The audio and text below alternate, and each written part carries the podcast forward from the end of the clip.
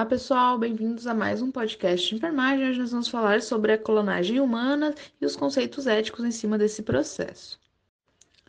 A clonagem, ela é uma forma, é tanto a humana quanto a não humana, né, de animais, ela é uma forma de reprodução assexuada que objetiva a réplica geneticamente idêntica do doador, né, de quem cedeu esse material para genético para procriação, através de uma substituição do núcleo de um ovócito pelo núcleo de uma célula somática e a manipulação até que esse ovócito prossiga seu desenvolvimento embrionário. Então é feito esse procedimento genético para se obter um clone. Ele é assexuado, então não envolve uma uma troca é, sexual para fazer um novo ser. É, essa a clonagem ela tem sido um alvo de conflitos né, bioéticos desde que o mundo foi surpreendido com uma notícia em 1996 na Escócia que após 277 tentativas mal sucedidas um mamífero foi clonado sem utilização de gametos masculinos, ou seja, de forma assexuada eles fizeram o processo e acabaram criando e clonando um outro animal. Esse animal é, é a ovelhinha Dolly, que todo, que todo mundo já ouviu falar. Ela era fértil, porém ela apresentou algumas doenças relativas ao envelhecimento precoce. É, no Brasil também, em 2001, houve um caso de uma bezerra chamada Vitória, que foi um clone fértil obtido de um embrião de cinco dias e essas células foram utilizadas na formação de outro clone em 2004, que era uma outra bezerra chamada Vitoriosa. Assim, a ovelha Dolly ela nasceu em dia 5 de julho de 1996 e a ovelha Dolly ela era fértil, ela teve quatro filhotes, dos quais três tiveram problemas, mas isso permitiu verificar que ela era fértil e capaz de se reproduzir.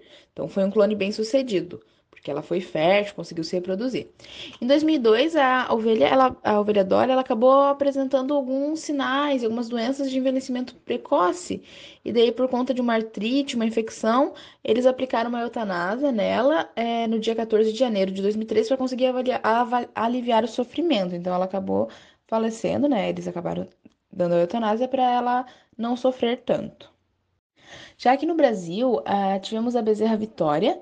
A Bezerra Vitória ela nasceu em 17 de março de 2001, com 50 quilos, e as células que originaram Vitória foram obtidas de um embrião de 5 dias, ou seja, a Vitória é um clone de uma vaca que nem chegou a nascer.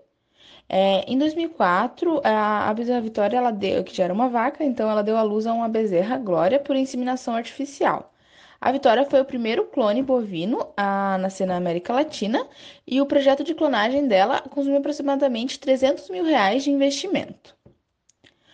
O, a Vitoriosa, ela é uma bezerra que nasceu no dia 5 de fevereiro de 2004, também aqui no Brasil.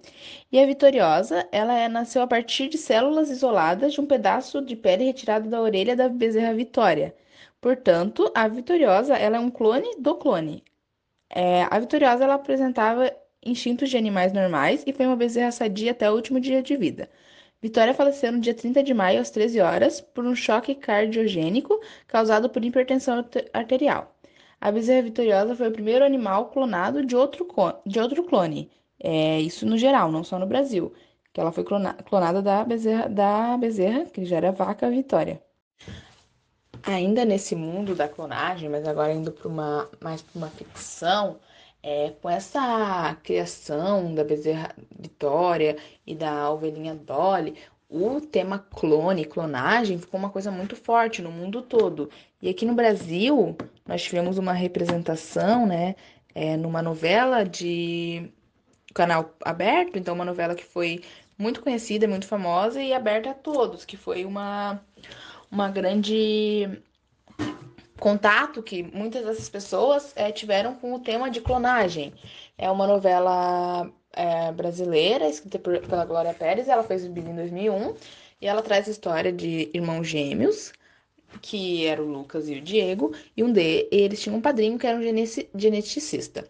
Esse irmão gêmeo, Diego, ele acabou falecendo muito jovem, com é, cerca de 20 anos, e o padrinho, o Albieri, que era um geneticista, é, ficou muito, muito sentido com essa questão e acabou que um dia ele criou um clone a partir de uma célula que ele é, células de uma de uma cultura que ele tirou do afiliado, do Lucas, que foi o afiliado que sobreviveu.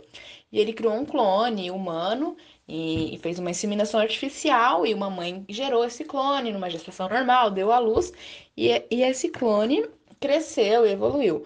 Porém, como é uma novela, tem que ter uma trama, então acaba que o Lucas se apaixona por uma moça do Marrocos e quando esse clone cresce, ele se apaixona também pela mesma moça, como se eles fossem a mesma pessoa como se o fenótipo, o genótipo e o fenótipo não existisse, só existisse a questão genética. Eles se apaixonaram só pela genética, não, não, teria, não teria daí as influências do meio ambiente e do ambiente externo na pessoa, no caso.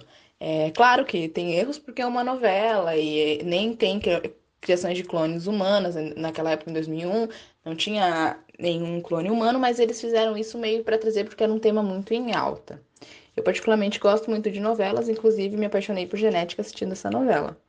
Outra obra de ficção que também é muito, bate muito forte com esse tema de, da ética em processos genéticos é a obra de Aldous Huxley, que é O Admirável Mundo Novo.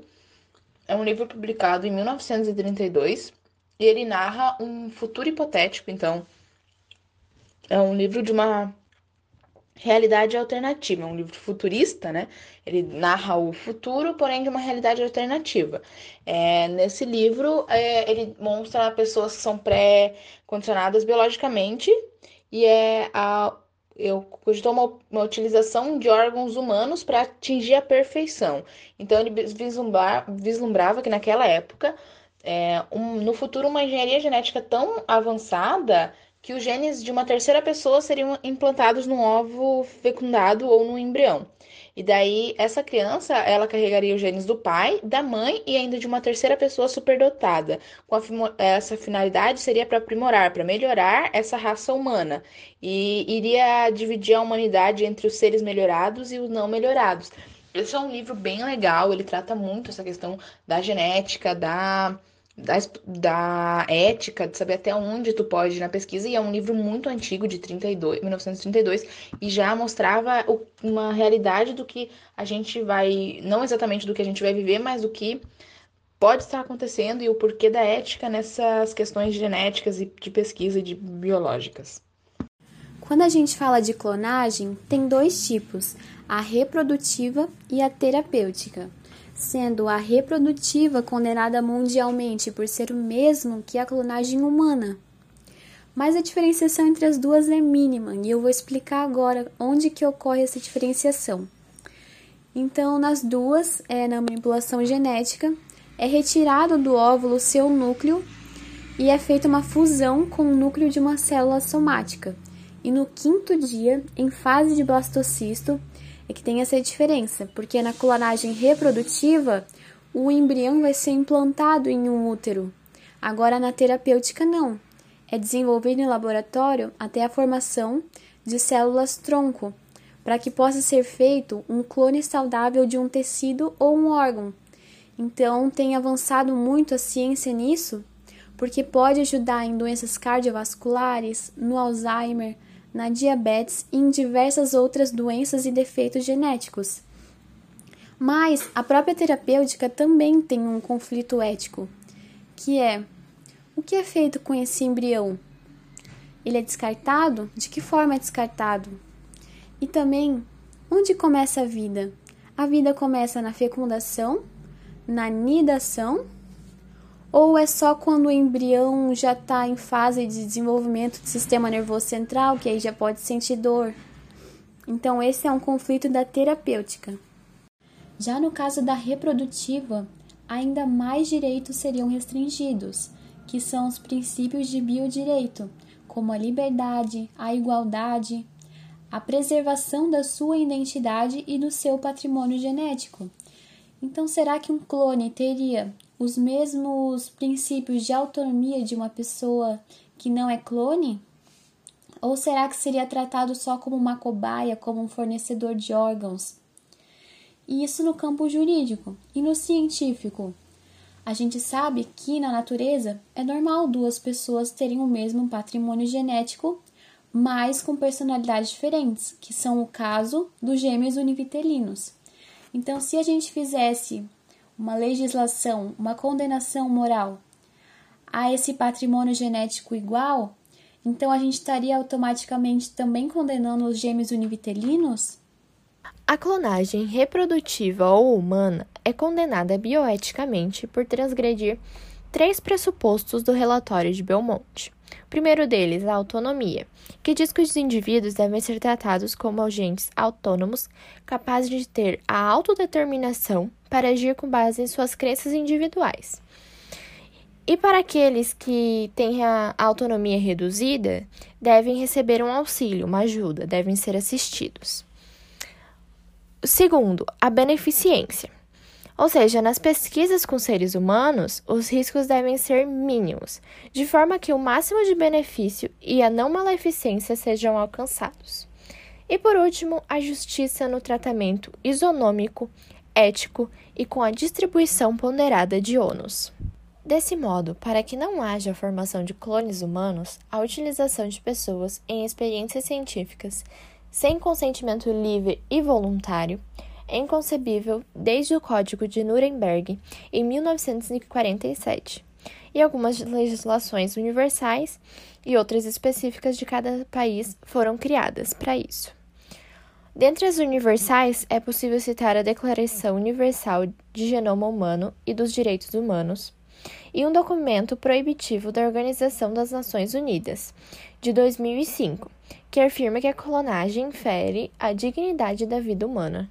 No Brasil, existe um código de ética médica que proíbe o médico de realizar a procriação medicamente assistida, com o objetivo de criar seres humanos geneticamente modificados, assim como os embriões para investigação, escolha de sexo, eugenia, híbridos ou quimeras.